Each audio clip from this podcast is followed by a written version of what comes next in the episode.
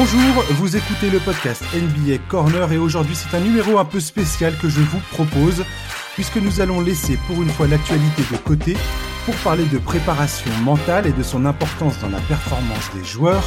Michael Jordan, Kobe Bryant, LeBron James, pourquoi ces trois légendes ont-elles ou sont-elles capables de dominer leur sport tant sur le plan sportif que mental? Et comment ces deux choses sont liées dans la performance? Au-delà de la simple question du talent, pourquoi certains joueurs français comme Tony Parker ou Rudy Gobert parviennent à s'imposer en NBA et pourquoi cela semble plus difficile pour d'autres, pour parler de tout ça, j'ai le plaisir d'inviter François Lemaire, préparateur mental professionnel qui accompagne des sportifs de haut niveau depuis une quinzaine d'années. Bonjour François et bienvenue dans le podcast. Bonjour Jean-Hervé, bonjour à vos, auditeurs. Voilà, comment allez-vous? Ça va très bien, je vous remercie. merci, merci d'avoir accepté l'invitation. Je vous en prie. Euh, alors, je voudrais commencer euh, par une présentation un petit peu euh, auprès de mes auditeurs. Comment vous en êtes de, comment vous êtes venu à, devenir préparateur mental? Bien écoutez, euh, déjà juste pour me présenter, donc euh, voilà, j'ai 53 ans, j'habite à Nancy, euh, en Meurthe-et-Moselle, là où il y a le, le SLUC Nancy d'ailleurs. alors, en fait, j'ai pratiqué l'athlétisme dans ma prime jeunesse. Et je me suis rendu compte qu'à l'entraînement, eh bien, tout allait plutôt bien. Et dès que je mettais le pied sur la ligne de départ, eh bien, euh, il y avait mon rythme cardiaque qui, qui s'accélérait, euh, les mains qui étaient un petit peu mouettes, et puis euh, je performais beaucoup moins en compétition qu'à l'entraînement. Et donc là, je me suis dit, bah tiens, c'est un peu bizarre. j'ai pas perdu mes moyens physiques, techniques ou tactiques ou voilà de entre l'entraînement et la compétition, donc ça doit se passer euh, entre les deux oreilles. Et j'ai euh, pratiqué aussi le, tennis, et là c'est pareil. Euh, le samedi, par exemple, j'avais du relâchement, de la fluidité, je commettais pas trop de double fautes, j'étais j'étais bien, je performais et euh, le lendemain quand c'était en contexte de compétition, euh, pareil, là j'étais euh, beaucoup plus stressé, la longueur de balle était était plus courte, un peu plus de double faute. Et là, je suis parti du, du même constat, c'est que en une nuit, j'ai pas perdu mes moyens physiques, techniques et tactiques, et donc je me suis dit, comme ça se passe entre les deux oreilles, je vais m'intéresser à cette dimension mentale. Et comme en plus euh, tout jeune, j'étais quelqu'un qui n'avait pas trop euh, confiance euh, en soi. Eh bien, j'ai commencé à, acheter des livres sur la confiance en soi, la gestion du stress, l'estime de soi, etc. Et je me suis passionné vraiment pour, pour cette dimension psychologique. Et j'ai fait une formation en, en 2002 en préparation mentale. Et là est venu un petit peu le, le virus et ma passion pour, euh, pour l'aspect donc euh, psychologique. D'accord. Alors en, France, euh, j'ai l'impression qu'il y a quand même, enfin cette spécialité est pas forcément toujours bien vue. Il y a pas mal de gens qui considèrent ça un peu comme superflu. Il y en a même qui parlent de charlatanisme quand on parle de préparation mentale. Alors je suis allé un peu sur votre site, hein, j'ai vu que vous expliquez notamment qu'en France, on a un certain retard justement, que ce soit dans la perception de cette discipline et son utilisation dans, chez les sportifs de haut niveau. Oui, tout à fait. Euh, d'ailleurs, euh, ce, qui est, révélateur, c'est que euh, lorsque la ville de Paris a été choisie pour accueillir les Jeux Olympiques, la ministre des Sports et de la Jeunesse, qui était Laura Fessel, a demandé à Claude Onesta, qui est un entraîneur euh, qui a euh, le plus gros palmarès au niveau des titres de champion du monde, champion olympique dans le handball. Elle lui a demandé de, faire un rapport sur euh, comment faire pour optimiser la performance et avoir un maximum de, médailles euh, au JO 2024. Et Claude Onesta a remis son rapport et il a identifié deux facteurs majeurs. Alors le premier, c'est le fait qu'en France, contrairement à d'autres nations, euh, quand les sportifs sont jeunes, il y a un double projet, donc projet sportif et euh, on ne délaisse pas les études, tandis que dans mhm. d'autres euh, pays, pays de l'Est ou ou des Chinois, etc. Eh bien, on est à 100% sur le projet sportif. Sportif. Et la deuxième raison, qui est la raison principale selon lui, c'est qu'en France, comme je ne cesse de le dire, nous avons 30 ans de retard sur la dimension mentale. Et, et c'est vrai que pour pour être dans le tennis depuis plus de 30 ans, c'est ce que je dis à tous les directeurs techniques euh, nationaux euh, euh, qui sont passés par à, la fédération.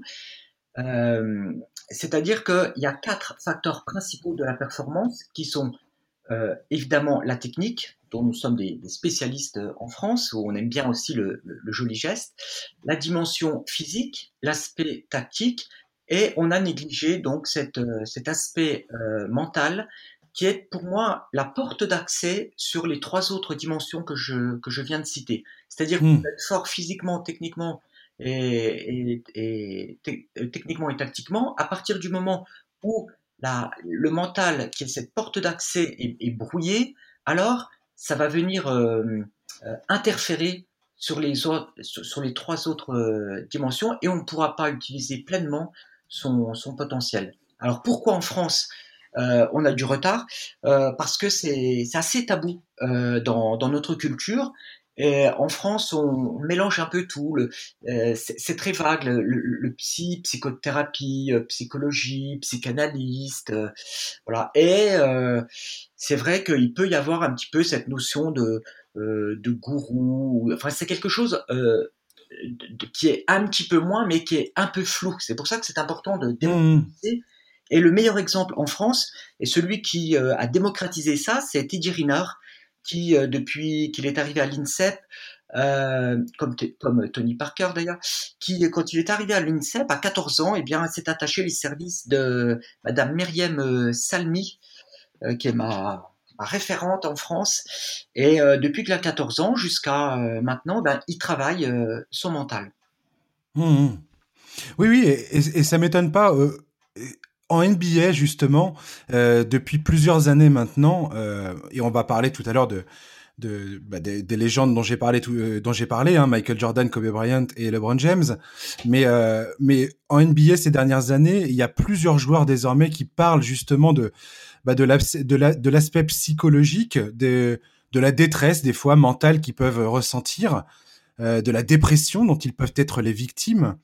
Et, euh, et c'est vrai que ils sont, un tabou est en train de tomber.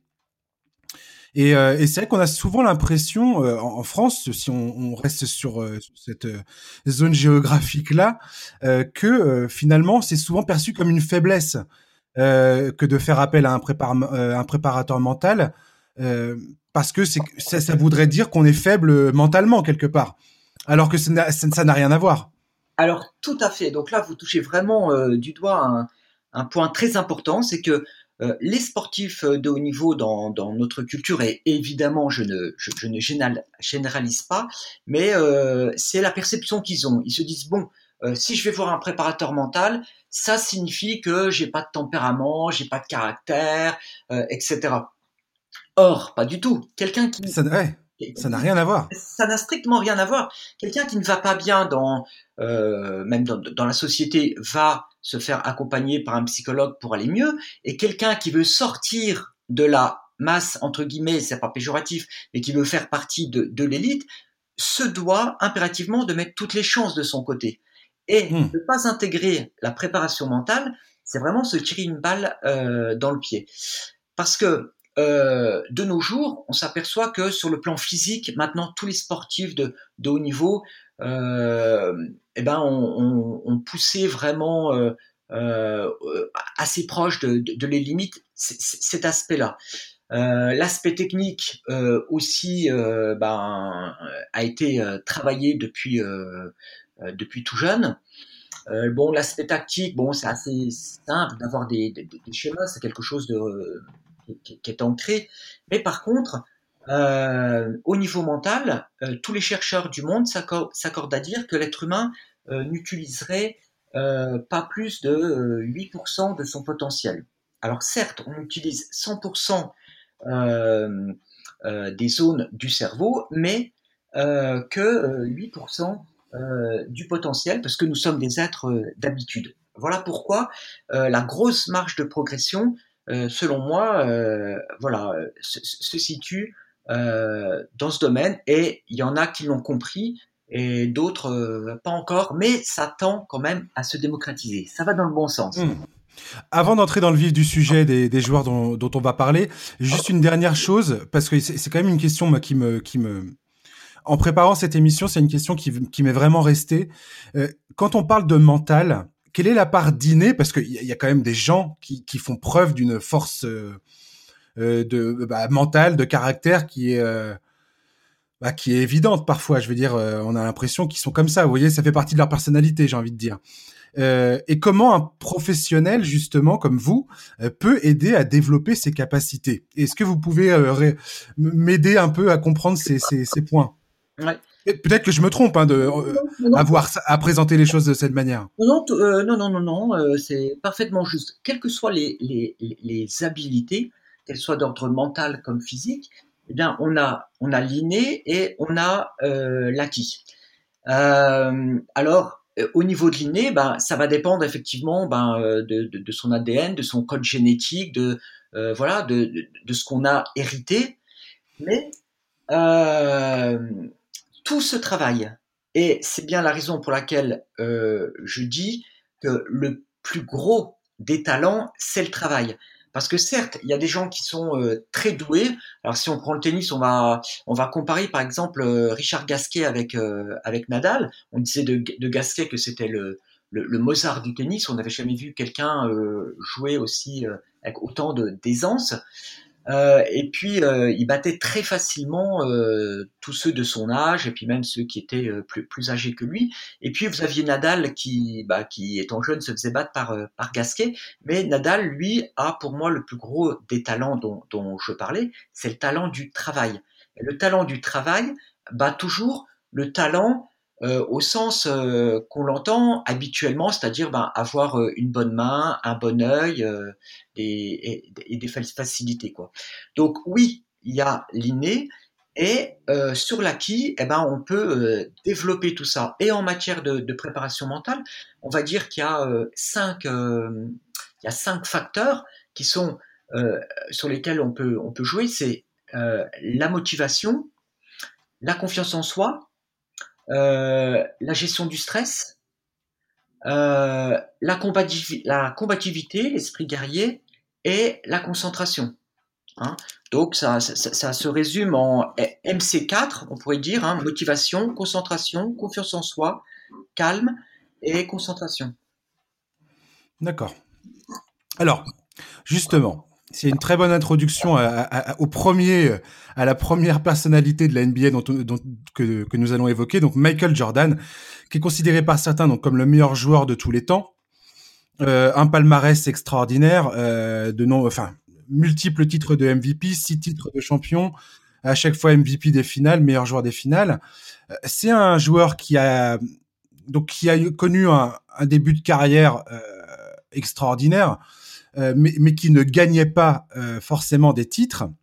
Ce n'est que quand un certain Phil Jackson euh, s'est installé sur le banc des Chicago Bulls, son équipe, que il a commencé à remporter tous, tous ces titres. Hein, il, a, il a fait deux fois un three-peat, donc trois, trois titres consécutifs, 91, 92, 93, puis 96, 97, 98. Et, euh, ce qui est, ce drôle quand on, on, se penche un petit peu sur l'histoire de Michael Jordan, justement, c'est à quel point euh, l'influence de Phil Jackson euh, pèse.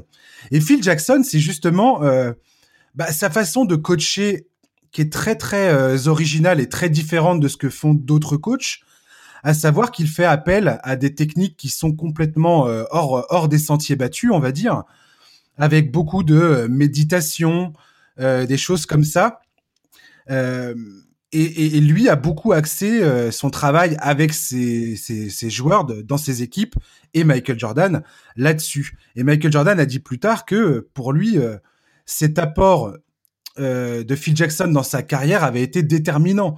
C'est-à-dire que bah, tout ce qui est méditation, développer la pleine conscience et ainsi de suite, l'avait énormément aidé pour développer ses capacités justement mentales sur le terrain.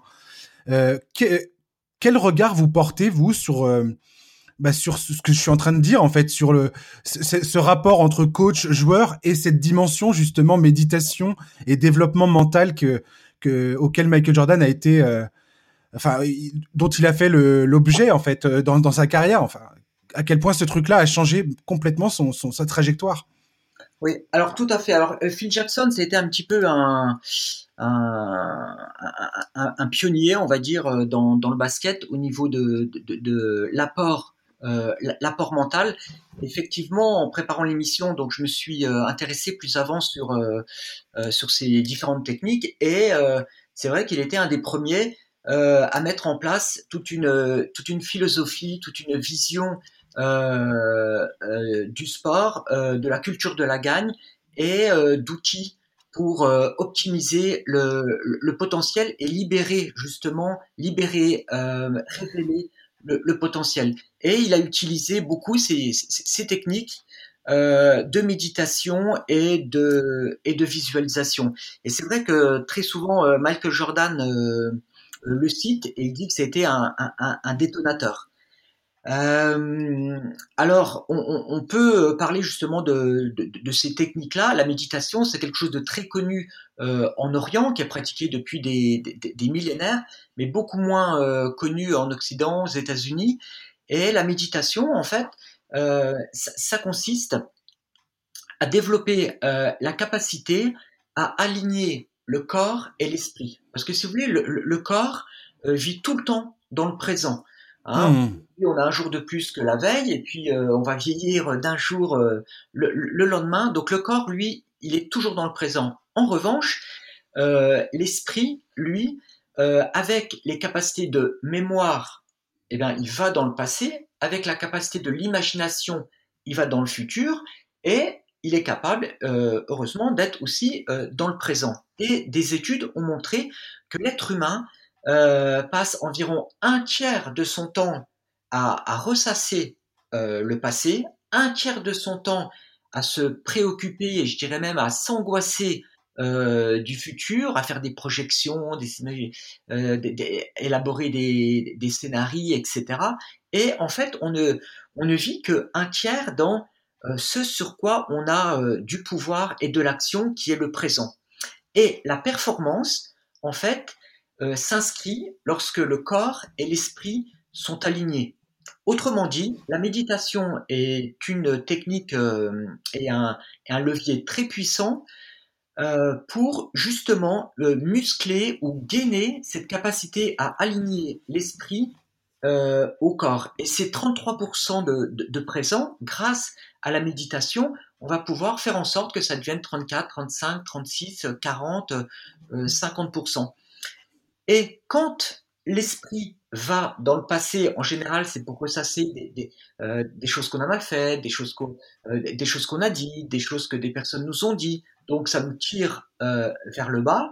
Et quand on se projette dans le futur, bah, c'est pas euh, euh, ce, ce n'est pas très très intéressant dans le sens où il faut savoir que le cerveau a horreur de ce qu'il connaît pas. Mmh il, se projette et il se dit bon, qu'est-ce qui va passer? Bon, euh, voilà, la, la, la, Covid par exemple est un exemple. On se dit bah, euh, euh qu'est-ce qui va passer? Qu'est-ce qui va se passer? Euh, On n'a pas de visibilité, etc. Donc tout ça est très anxiogène. Or, si on parvient à vivre, à bien vivre le moment présent, et ça c'est la, c'est une des clés principales, alors euh, on gagne en, en sérénité et en, en, en efficacité et en performance. Justement, euh, il y a deux choses que je voulais dire euh, sur Michael Jordan mm-hmm. par rapport à ce que vous venez de dire. Euh, c'est d'une part euh, le recrutement d'une personne par Phil Jackson dans. Alors, il, il apparaît, c'est marrant parce que j'ai remarqué ça euh, en travaillant sur cette émission, la présence de George Mumford auprès de Phil Jackson dans, dans ses équipes chargées de, de, de, bah, de chapeauter un petit peu le, les entraînements et, la préparation des joueurs. George Mumford, c'est un préparateur mental justement, et on le voit dans la dans la série documentaire de Netflix The Last Dance. On le voit apparaître à côté de Scottie Pippen, à un moment où il part dans les dans les couloirs et on le voit à côté de lui. Bref, et, euh, et, et, cet homme-là a rejoint les Bulls à la fin de la saison 93, donc après le premier flip juste avant la, la première retraite de Michael Jordan. Euh, Phil Jackson l'avait l'avait amené justement pour euh, bah, aider ses joueurs à, à gérer un petit peu le stress, euh, également le comment ça s'appelle? Le, le fait qu'ils enfin la, la, fatigue physique et mentale qui allait avec le fait de remporter tous ces titres et la pression qui allait avec. Et, et George Mumford va travailler énormément avec Michael Jordan de 96 à 98. Et, et j'ai retrouvé un petit peu des, des citations de Michael Jordan qui parlent justement d'un document que je vous ai fait suivre, que tous les fans de NBA connaissent, c'est ce fameux dernier shoot, The Last Shot, qu'on appelle en finale 98 face à Utah dans le Game 6, les dernières secondes, euh, où Michael Jordan, comme un super-héros, comme ce que tout le monde attend de lui tout le temps, c'est de planter le, shoot de la gagne dans le moment le plus euh, décisif de la saison, euh, de sa carrière, enfin bref, un, des, un des shoots les plus clutch de l'histoire du basket. Et, euh, et, il parle justement de cette facu enfin de ce que cette méditation, de ce que cette préparation mentale, euh, comment ça, ça lui a permis, si vous voulez, de vivre, comme vous le dites, dans le moment présent. Et que à ce moment-là, il n'est pas en train de réfléchir à ce qui s'est passé pendant le match, à ce qui va se passer si jamais il rate le tir. Il dit tout ce que je tout ce, tout ce qu'il y a dans ma tête, c'est qu'est-ce que je dois faire maintenant? Et il dit tout d'un coup, j'ai l'impression d'être comme clairvoyant. Je sais exactement comment la défense, ce que la défense va faire, parce que bah c'est un professionnel. Je veux dire, il a il a été dans cette situation de x fois, donc euh, d'un point de vue sportif, il n'y a pas de surprise pour lui. Mais euh, cette, cette préparation mentale, il explique que ça lui permet justement de bah, d'être dans ce moment présent, de lire le jeu, de comprendre ce que va faire la défense et d'être totalement libéré dans son esprit pour prendre ce tir sans ressentir la pression extrême qui pèse sur ses épaules. Et ça, j'ai trouvé ça assez formidable en fait comme témoignage. Ah, absolument. Alors, euh, tout s'explique, je dirais. Euh, pour faire simple, on va dire que le, cerveau donc euh, est, composé de deux hémisphères, l'hémisphère gauche et l'hémisphère droit. Et il y a l'hémisphère gauche qui gère tout ce qui est euh, cartésien, la pensée, le calcul, etc., la réflexion. Et euh, l'hémisphère droit, c'est tout ce qui est euh, instinctif, l'imagination, le, le, le, créatif, le pilote automatique, vous voyez. Et le fait de travailler en préparation mentale, eh bien, permet de moins réfléchir et d'être plus justement dans l'instant présent et d'être libéré. Et, pour ça, il faut imaginer un curseur de 0 à 10. Donc 0, ça serait euh, l'hémisphère euh, gauche à l'extrême, 10 l'hémisphère euh, droit à l'extrême. Et le but d'un préparateur mental, c'est d'amener la personne vers un état idéal de, performance pour que justement il y ait un minimum de réflexion et que euh, le, le, le, joueur ne, ne fasse qu'un avec le jeu, tout comme euh, un, un, virtuose dans la musique euh, euh serait la musique. Quoi. Il est, euh, il est en phase, il est en symbiose. Vous voyez? Et quand on est dans cet état d'esprit, qu'on appelle euh, le, le, flow euh, aux États-Unis. Ouais, ouais, ouais, c'est tout à fait ça. Parce que Jordan, il dit dans son témoignage, tout d'un coup, j'ai l'impression de voir les choses qui vont euh, lentement, alors que quand logiquement on est soumis dans un état de pression phénoménale, émotionnellement et aussi surtout, hein, j'ai envie de dire, parce qu'on se dit, mais mon Dieu, si si je fais pas ce qu'il faut, bah je vais, ça va être horrible. Et en fait, lui, il dit le contraire. Lui, il dit tout, a, tout, tout ralentit et je rentre dans cette espèce d'état mental où je suis posé et réfléchi et j'arrive à, lire ce qui se passe devant moi. C'est quand même génial. Ouais, tout à fait, parce que l'hémisphère droit, en fait, a la capacité euh, justement euh, d'avoir cette, cette, cette, clairvoyance, de lire le jeu, euh, d'être euh, extra lucide. Alors, euh, c'est marrant que vous citiez cet exemple-là. Ça me fait penser à un, footballeur professionnel que euh, que je coach euh, en ce moment, qui, est euh, gardien de but. Et euh, lors du match précédent, il a réalisé des, exploits. Et c'est exactement ce qu'il me disait, c'est-à-dire que dans ces moments-là, on a une perception du temps qui est complètement différente. Le, ballon arrive lentement. Le terrain est plus petit, on a une perception différente et, et, et tout paraît facile en fait. Et voilà, c'est ce qu'on appelle voilà, la zone, c'est euh, dans le langage un peu plus euh, familier, on dit voilà, euh, j'ai joué chaleur. c'est ça. Excellent. Alors, on va enchaîner sur Kobe Bryant. Alors, George Mumford a suivi Phil Jackson quand Phil Jackson est parti aux Los Angeles Lakers. Donc, George Mumford s'est retrouvé à coacher un, un jeune Kobe Bryant. Un Bryant, il est arrivé dans la ligue, il avait à peine 18 ans. Euh, avec euh, avec toute une série d'échecs. Hein. Kobe Bryant au début de sa carrière, les premiers playoffs qu'il fait, euh, il, rate euh, il rate des tirs absolument atroces dans les dernières dans les dernières minutes d'un match. Je me souviens de playoffs au Utah Jazz justement. il fait des il fait quatre airballs, il me semble.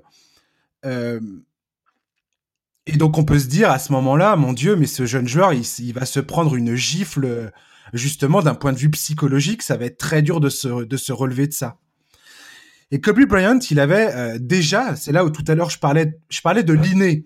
Et Kobe Bryant, il dit toujours que ce moment-là, il, s'en est servi non pas, euh, il n'a pas vu cet échec comme quelque chose qui remettait en question sa détermination, mais bien au contraire, il, il s'est dit, à partir de ce moment-là, je ne peux que progresser et ça ne peut qu'alimenter ma volonté, et ça vous en avez parlé aussi tout à l'heure, de travailler, de bosser et de ne plus permettre à l'erreur de s'immiscer dans mon succès.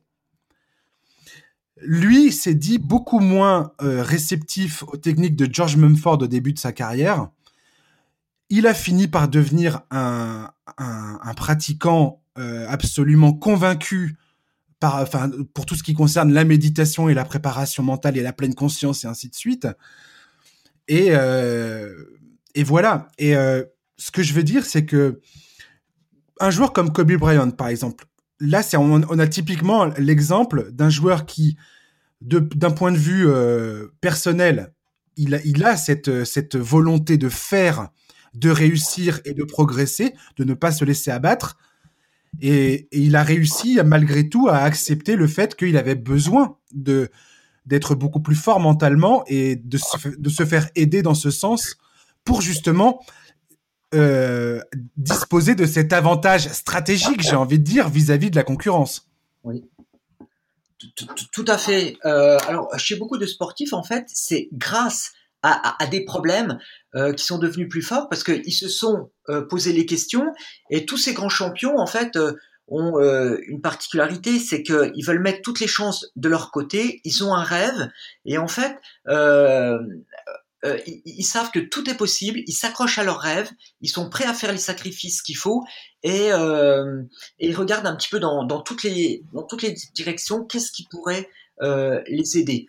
Euh, et euh, dans son cas, effectivement, c'est grâce justement à aux erreurs et, et, surtout, ce qui est important, c'est son rapport à l'erreur. C'est-à-dire que mmh, tout à fait. Il a compris que c'est grâce à l'erreur euh, qu'il allait, euh, il en a fait un moteur qu'il allait, qu'il allait apprendre, et c'est parce qu'il allait apprendre qu'il allait réussir. Et en fait, j'ai cette euh, cette passion pour le mental, aussi pour pour l'hygiène de vie en tant que nutritionniste, et j'ai une un, troisième volet qui est les points communs des gens qui réussissent ou qui ont réussi, quels que soient les domaines, c'est-à-dire euh, que ce soit le business, artistique, le sport, euh, les prix Nobel, etc. Et j'ai résumé en, en, six mots en fait le, le, processus de la réussite. Et tout commence par un rêve. Et, et par exemple, euh, euh j'écoutais encore tout à l'heure euh, Tony Parker qui disait que lui, voilà, il voulait être le, le, le meilleur au monde. Donc au départ, il y a un rêve. Ensuite, il faut oser y croire et il faut oser passer à l'action pour sortir de sa zone de confort, on passe à l'action.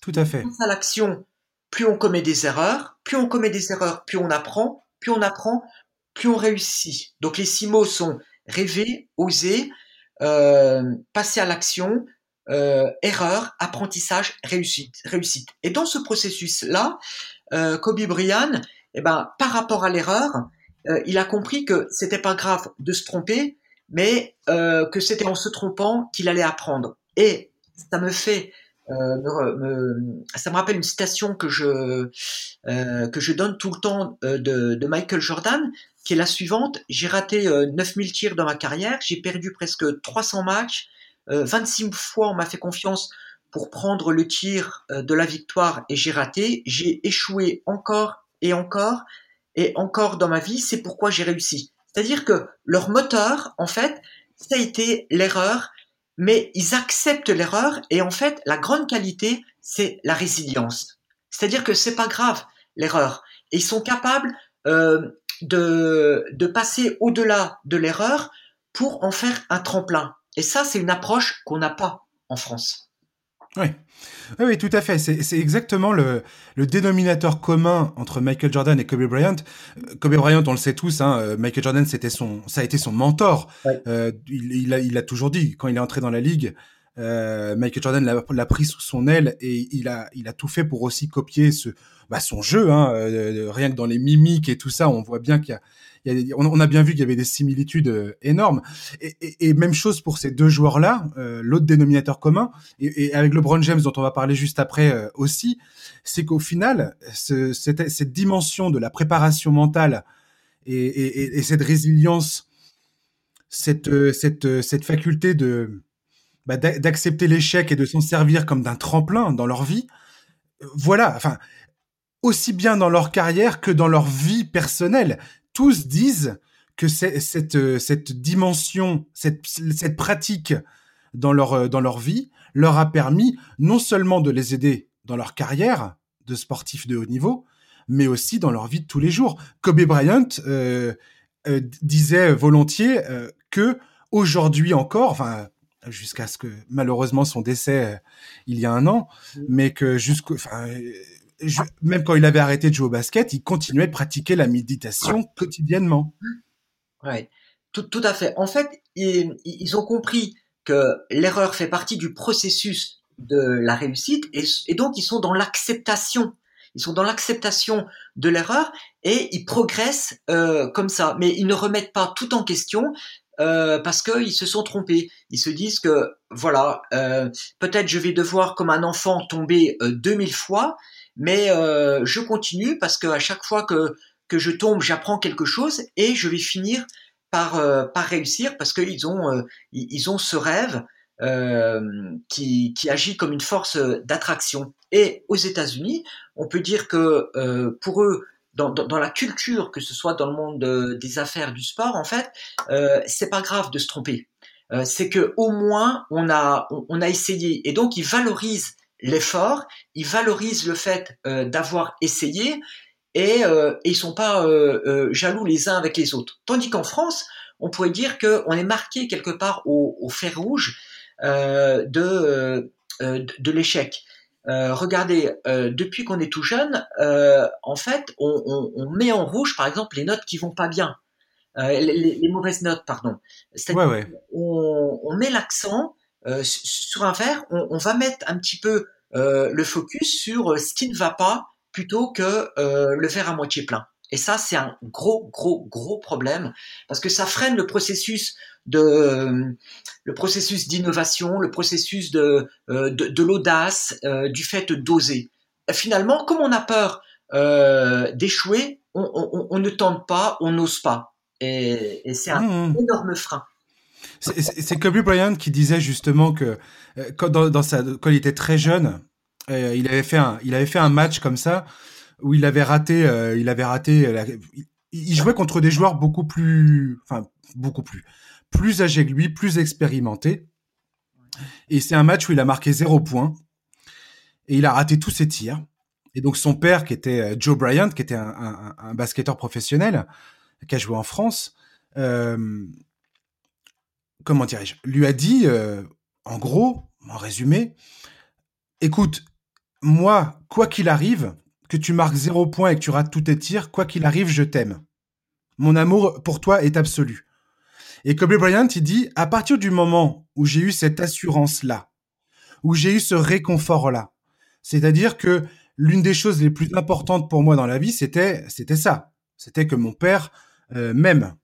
Euh, que, que, que, que, avec la enfin qu'un membre de sa famille, tel que son père, lui, lui apporte ce soutien inamovible. Il dit à partir du moment où il m'a dit ça, après pour moi le reste n'avait plus d'importance. Et je me suis dit que j'allais.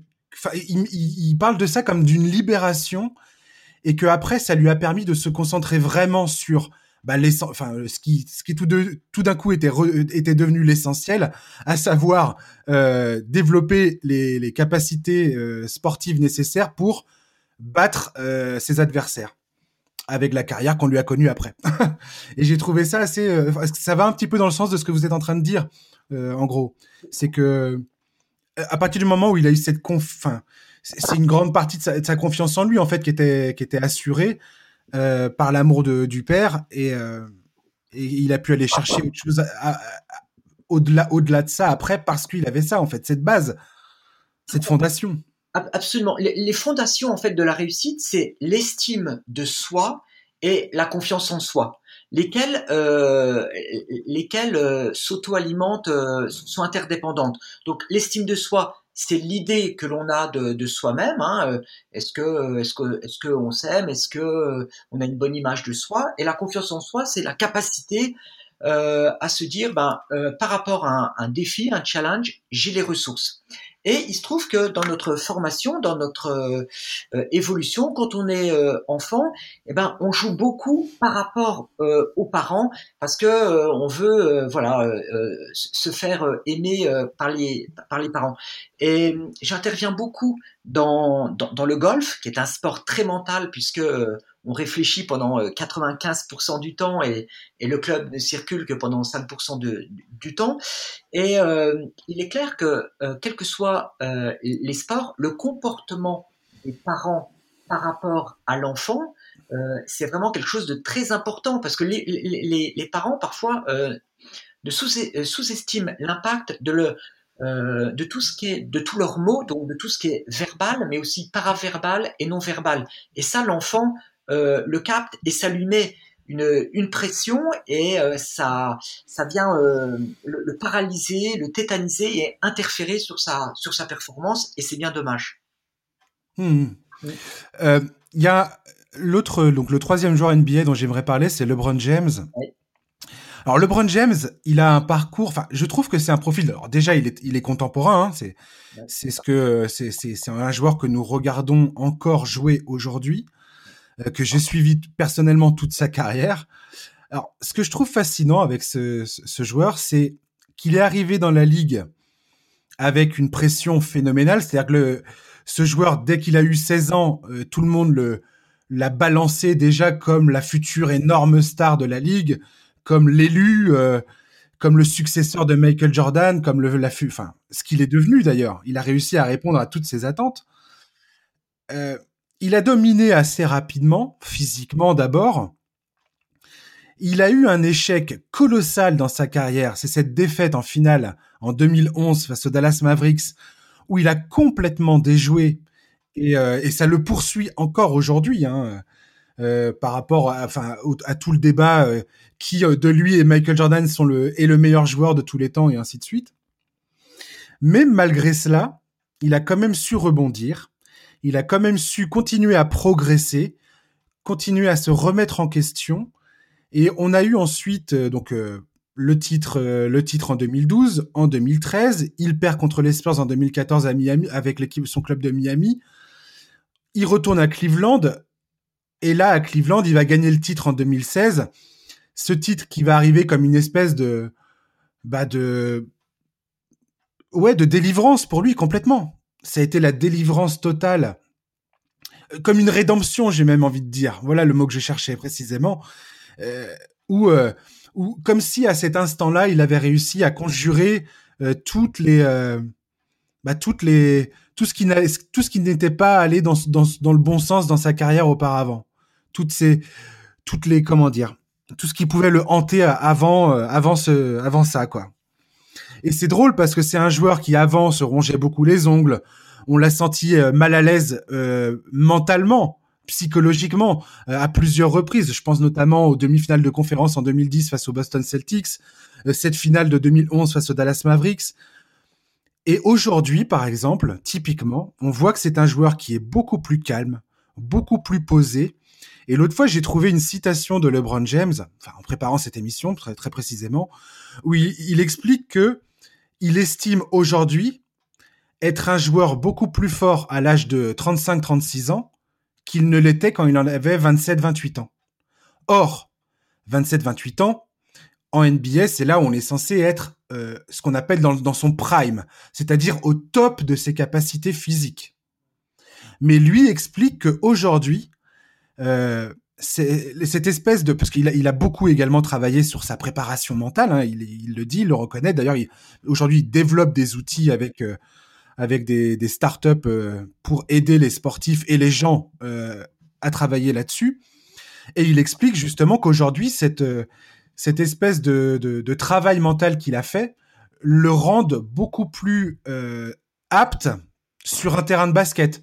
Que physiquement, il a rien perdu parce qu'il a, il s'est toujours entraîné, il a réussi à se maintenir en bonne forme, mais qu'aujourd'hui, cette dimension mentale, cette, cette force mentale qu'il arrive à, développer sur le terrain lui donne un invent, euh, le fait sentir beaucoup plus fort qu'il ne l'était euh, quand il avait 27-28 ans. Qu'est-ce que vous pouvez me dire de ça? Alors, euh, donc oui, j'ai creusé un petit peu le, sujet et en fait, ce qu'on peut dire, c'est que effectivement, quand on est jeune, on joue avec un peu plus d'insouciance. C'est pour ça qu'on est dans, dans l'hémisphère droit. Euh, et ensuite, euh, ben il y a il y, a, y, y a, des sollicitations, il y a, il y a l'environnement, il y a etc. Et, et, avec la maturité, avec le travail euh, qu'il a fait, en fait, j'ai pu euh, lire qu'il avait compris les mécanismes du cerveau d'une part, et d'autre part qu'il avait euh, voilà une boîte à outils euh, au niveau préparation mentale et que en fait, il se connaît euh, beaucoup mieux. Et c'est Socrate qui disait euh, connais-toi toi-même. Et en fait, il a appris à mieux se connaître. Et quand il, explique que voilà, quand il est face à une situation, eh ben maintenant, il a les, les outils pour euh, pour répondre euh, à ça. Et, et c'est vraiment le. J'ai bien aimé lire ça parce qu'en fait, c'est vraiment euh, mon travail, quoi. Euh, expliquer des mécanismes du cerveau, d'une part, et d'autre part, transmettre des outils, les essayer pour voir si la personne est à l'aise avec cela et s'ils sont performants. Et comme chaque cas est un cas, après, s'approprier justement sa, sa propre méthode, parce qu'il n'y a pas une euh, méthode qui fonctionne, mais euh, chacun étant différent, euh, la bonne méthode, c'est celle qui, qui, lui correspond. Et lui, il est arrivé à, à un degré de, de, de, maturité qui fait que même si physiquement, bah, c'est peut-être pas pareil que quand il a 27 ans, néanmoins, c'est largement compensé par une meilleure connaissance de lui-même et euh, de, de, son cerveau et des outils qu'il utilise. Et c'est la raison aussi pour laquelle euh, ben, dans le tennis, par exemple, ben, on s'aperçoit que ben, il y a plus de, de 30 trentenaires dans le top 100 parce que euh, justement, ils ont appris euh, euh, à mieux se connaître aussi. Et, et voilà pourquoi, euh, parce que ouais, il a, il a quoi? Il a 38 ans, je crois maintenant, 36 Il a 36 ans, LeBron James, il me semble. Il a 36 ans, donc bon, c'est plus tout jeune non plus, mais il, il, fait la différence grâce euh, à, son au potentiel mental euh, où il y a une grosse marge de, progrès.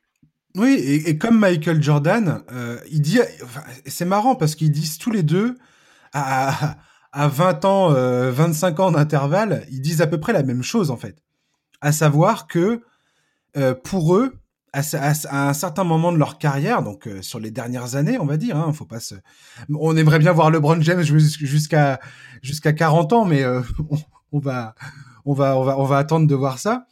Mais euh, tous les deux disent la même chose, à savoir qu'ils ils, ils ont avec l'expérience et justement cette force mentale qu'ils ont travaillé et développée, cette cette capacité à beaucoup mieux lire le jeu, à, à beaucoup moins se soucier de l'échec et, euh, d'atteindre justement cette, à ce niveau de compréhension et de lecture et de, et de, clairvoyance sur un terrain qui, qui leur permet vraiment aujourd'hui de se démarquer. C'est-à-dire que face à eux, ils ont des joueurs qui sont tout autant, euh, tout aussi euh, talentueux, j'ai envie de dire. on n'est pas en NBA par hasard. C'est des, c'est, des gars qui se sont entraînés des années et des années et des années comme eux. Alors peut-être moins fort, peut-être avec moins d'obsession, mais, euh, mais ces joueurs-là sont capables de faire la différence, j'ai l'impression, clairement, euh, avec cette, euh, cette capacité qu'ils ont eue de, bah de, comme s'ils avaient fait la synthèse de, d'énormément de, données et qu'ils étaient capables de le, de le restituer aujourd'hui d'une, façon complètement limpide sur le terrain, quoi. Tout à fait. Et, grâce au détachement. Oui, c'est ça, ouais. Voilà, au, détachement et au lâcher prise du résultat, en fait, ils, sont, ils sont dans le processus, ils sont dans le moment présent. Alors que tous les sportifs, et on est, euh, et il y a, y a un conditionnement aussi euh, ben, euh, des parents, de la presse, des sponsors, etc., qui fait que on parle beaucoup de, de résultats. Mais en fait, le, il faut bien comprendre que le résultat, ce n'est que la conséquence d'un ensemble d'ingrédients que l'on met. C'est-à-dire que euh, comme son nom l'indique, le résultat, ça résulte de. Et en fait, euh, pour moi, la préparation mentale, c'est un peu une addition. C'est l'addition de, de, six facteurs principaux de la performance. Donc, j'en ai cité quatre en, en, en début euh, d'émission, donc physique, technique, tactique et mentale. Et on peut ajouter euh, l'aspect euh, énergie par justement l'alimentation, le sommeil, l'hygiène de vie. Ça, c'est le cinquième. Et le sixième, comme nous sommes des êtres sociaux, en fait, euh, on, a un environnement et on interagit avec les autres. Donc l'entourage, c'est très important. Et le focus, en fait, il doit être mis dans, euh, dans ces six euh, facteurs de la performance et on doit s'attacher à augmenter ces, curseurs-là. Et si on augmente les curseurs-là, on n'a pas à se soucier. Ça, on est donc dans le présent et on n'a pas, et, et, le processus, et on n'a pas à se soucier du résultat. Parce qu'à partir du moment où on élève les curseurs, fatalement, il va en résulter euh, quelque chose de, de, meilleur. Or, dans toutes les dans, les conférences de presse, dans les discours d'avant-match, etc., dans les discours de, de, certains entraîneurs, enfin de beaucoup d'entraîneurs même, euh, on, on, est axé sur le résultat. Alors qu'en fait, non, le résultat c'est le futur. Et il faut être il faut être dans le moment présent. Et la clé de la performance, c'est justement l'alignement du corps et de l'esprit, donc du fameux ici et maintenant. Complètement, ouais. Et, je trouve ça vraiment euh, fascinant, les, similitudes qu'il peut y avoir entre ces, les trois joueurs que je suis en train de citer là, dans leur approche et, leur faculté. Alors, j'aimerais, j'aimerais parler un peu avec vous justement des, joueurs français euh, qui sont passés en NBA. Euh, donc, pareil, tout à l'heure je les ai cités en intro. Hein, Tony Parker et Rudy Gobert, qui sont deux joueurs. Alors, Tony Parker, on connaît sa, sa carrière on connaît son palmarès.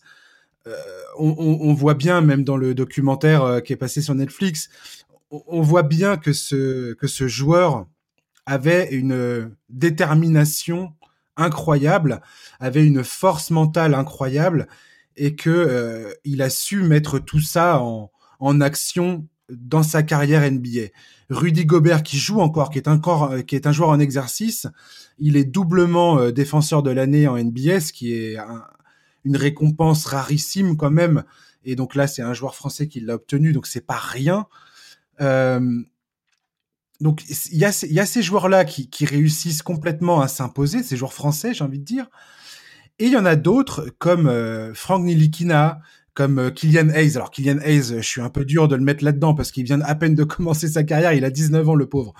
Mais mais mais ce que je veux dire c'est que sur le terrain, on voit qu'il hésite, on voit que qu'il se pose énormément de questions. Alors, qu'est-ce que vous pouvez me dire dans la différence entre euh, entre ces joueurs-là.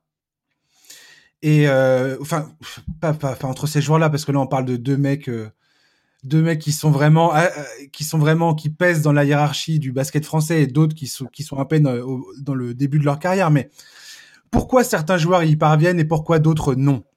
Et qu'est-ce qui fait que qu'est-ce qui pourrait les aider justement ces joueurs qui eux ont du mal à exprimer leur talent? Alors, pour sur, sur très très bonne question. Tony Parker, voilà, lui, il, a toujours été animé depuis qu'il est tout jeune. Enfin, depuis qu'il a 14 ans, il expliquait qu'à partir du moment où il était à l'INSEP à 14 ans, il s'est dit voilà, je veux être le meilleur meneur au monde. Donc, il avait un rêve.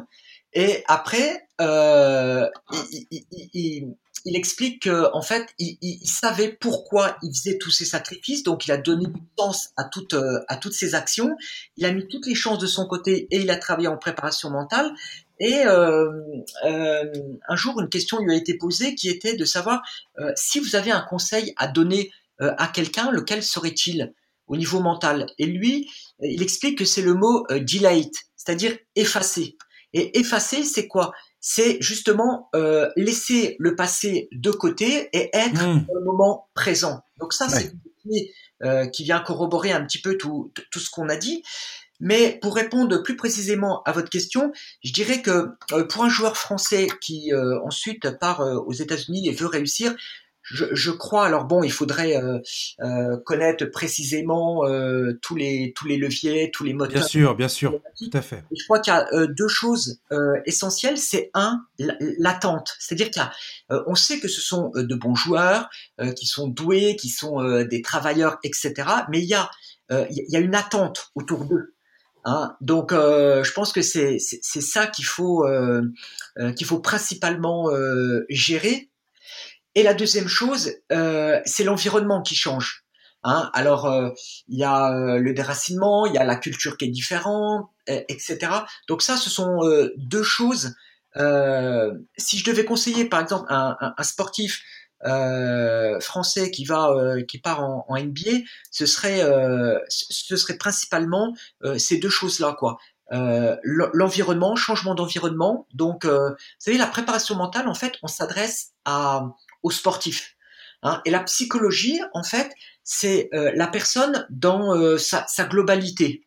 Et quand on dit dans sa globalité, en fait, euh, on a différentes, différentes sphères.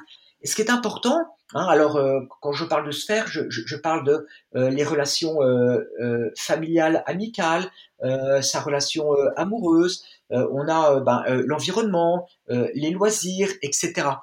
Et ce qui est très important pour performer, c'est qu'on doit, on doit rechercher euh, l'harmonie et l'équilibre. Et c'est parce qu'on est équilibré sur le plan euh, euh global, en tant qu'être humain, en tant qu'individu, qu'on peut performer. Et, et, et cette, la psychologie vient interférer avec la préparation mentale et inversement. C'est-à-dire que si ça se passe bien sur le terrain, on peut penser que ça va bien aller d'une façon globale et euh, quand euh, ça va bien euh, autour de soi dans les différents domaines de sa vie, ça rejaillit forcément mmh. sur la performance. Donc là, l'environnement est totalement différent. C'est une autre culture, c'est un autre championnat, c'est une autre façon de. la concurrence est différente. donc ça, c'est le premier point. le deuxième point, je crois que c'est l'attente, les projecteurs, les médias, etc. Ben, qu'il faut gérer. Et, et, tout ça concourt à euh, justement euh, se poser des questions, euh, avoir peur justement de, de, ne pas réussir. Et donc là, ben ça, on devient moins naturel et puis ça vient interférer justement sur sur la technique et, puis ça peut déclencher une spirale négative qui ensuite est alimentée par des mauvais résultats, et, etc.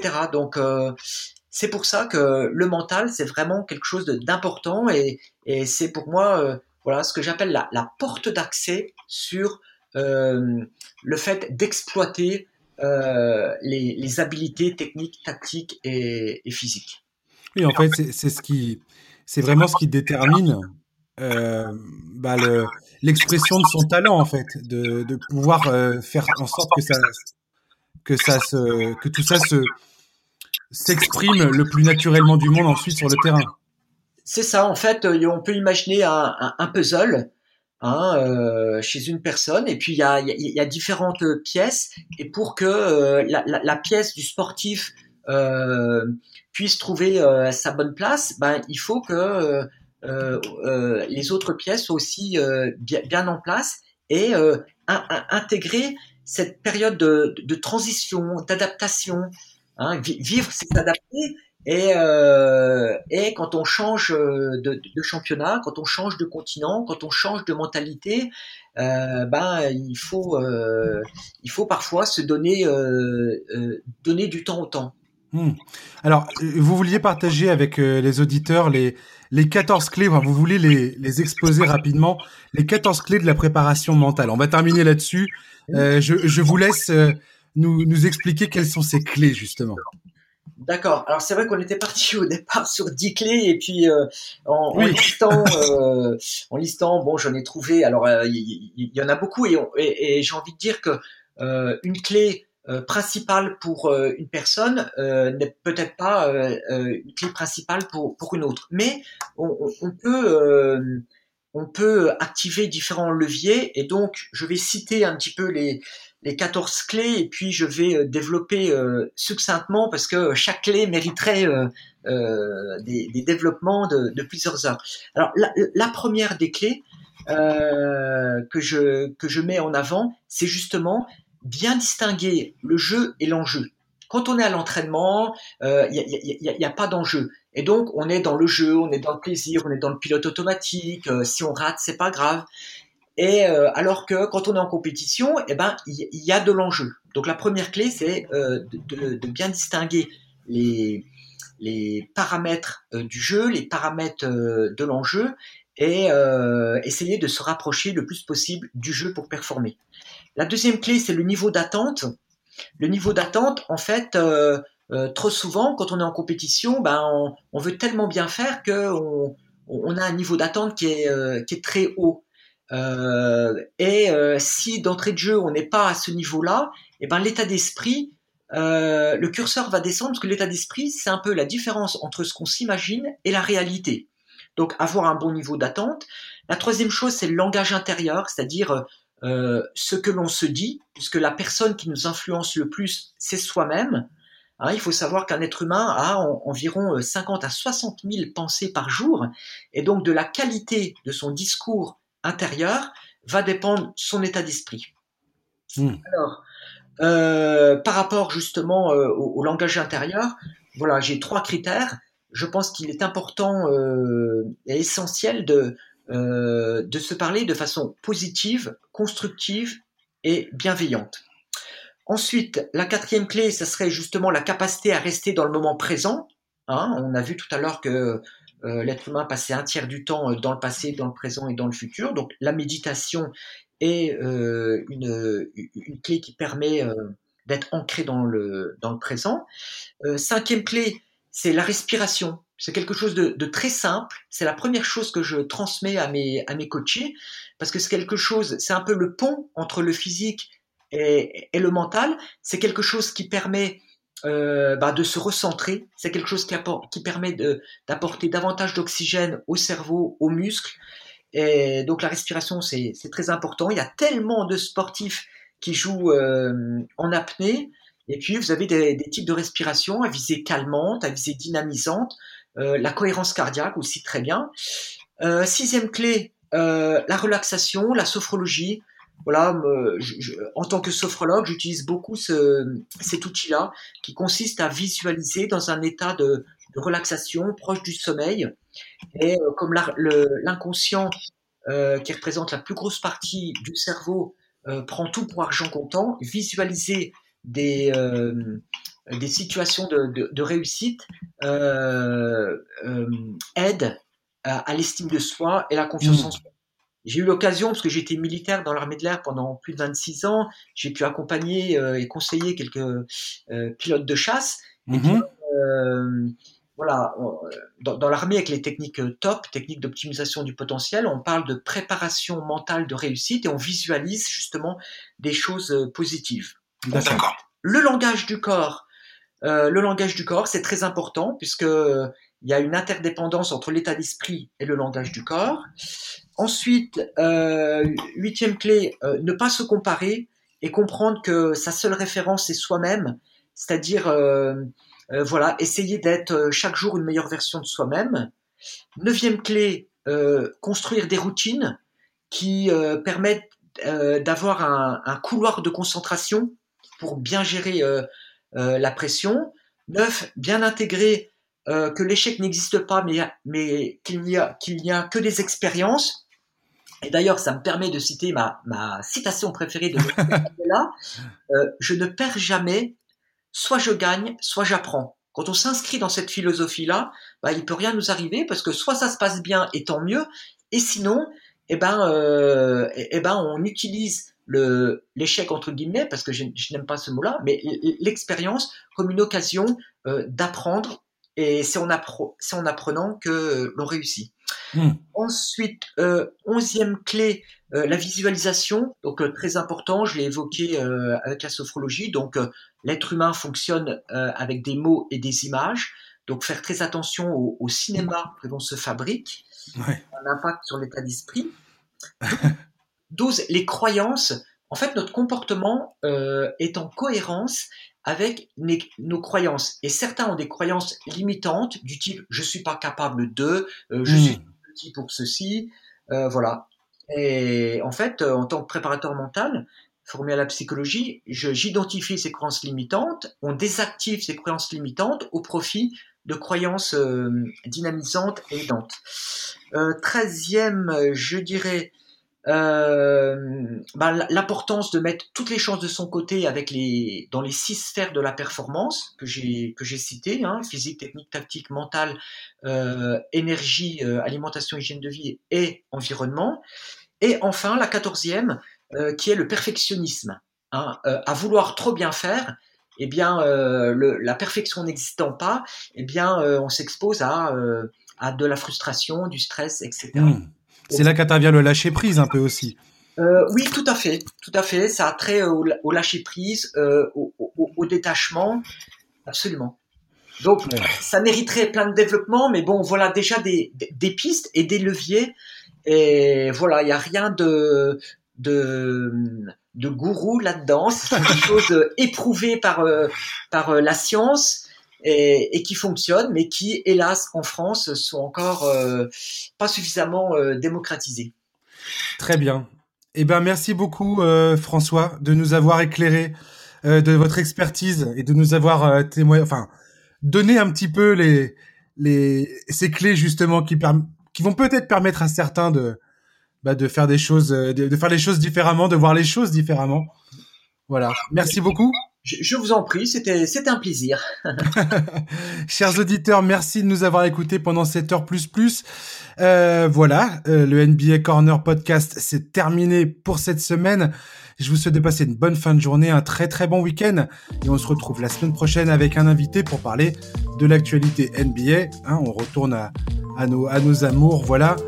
Euh, ça faisait du bien, ça fait du bien François d'avoir cette petite respiration et, et de changer un petit peu de registre aussi. Eh ben, c'est parfait si ça a pu euh, euh, vous donner euh, un, angle différent de, la performance. Tout à fait. Voilà, eh ben au revoir à tous, passez une bonne fin de journée, à très bientôt, bye bye.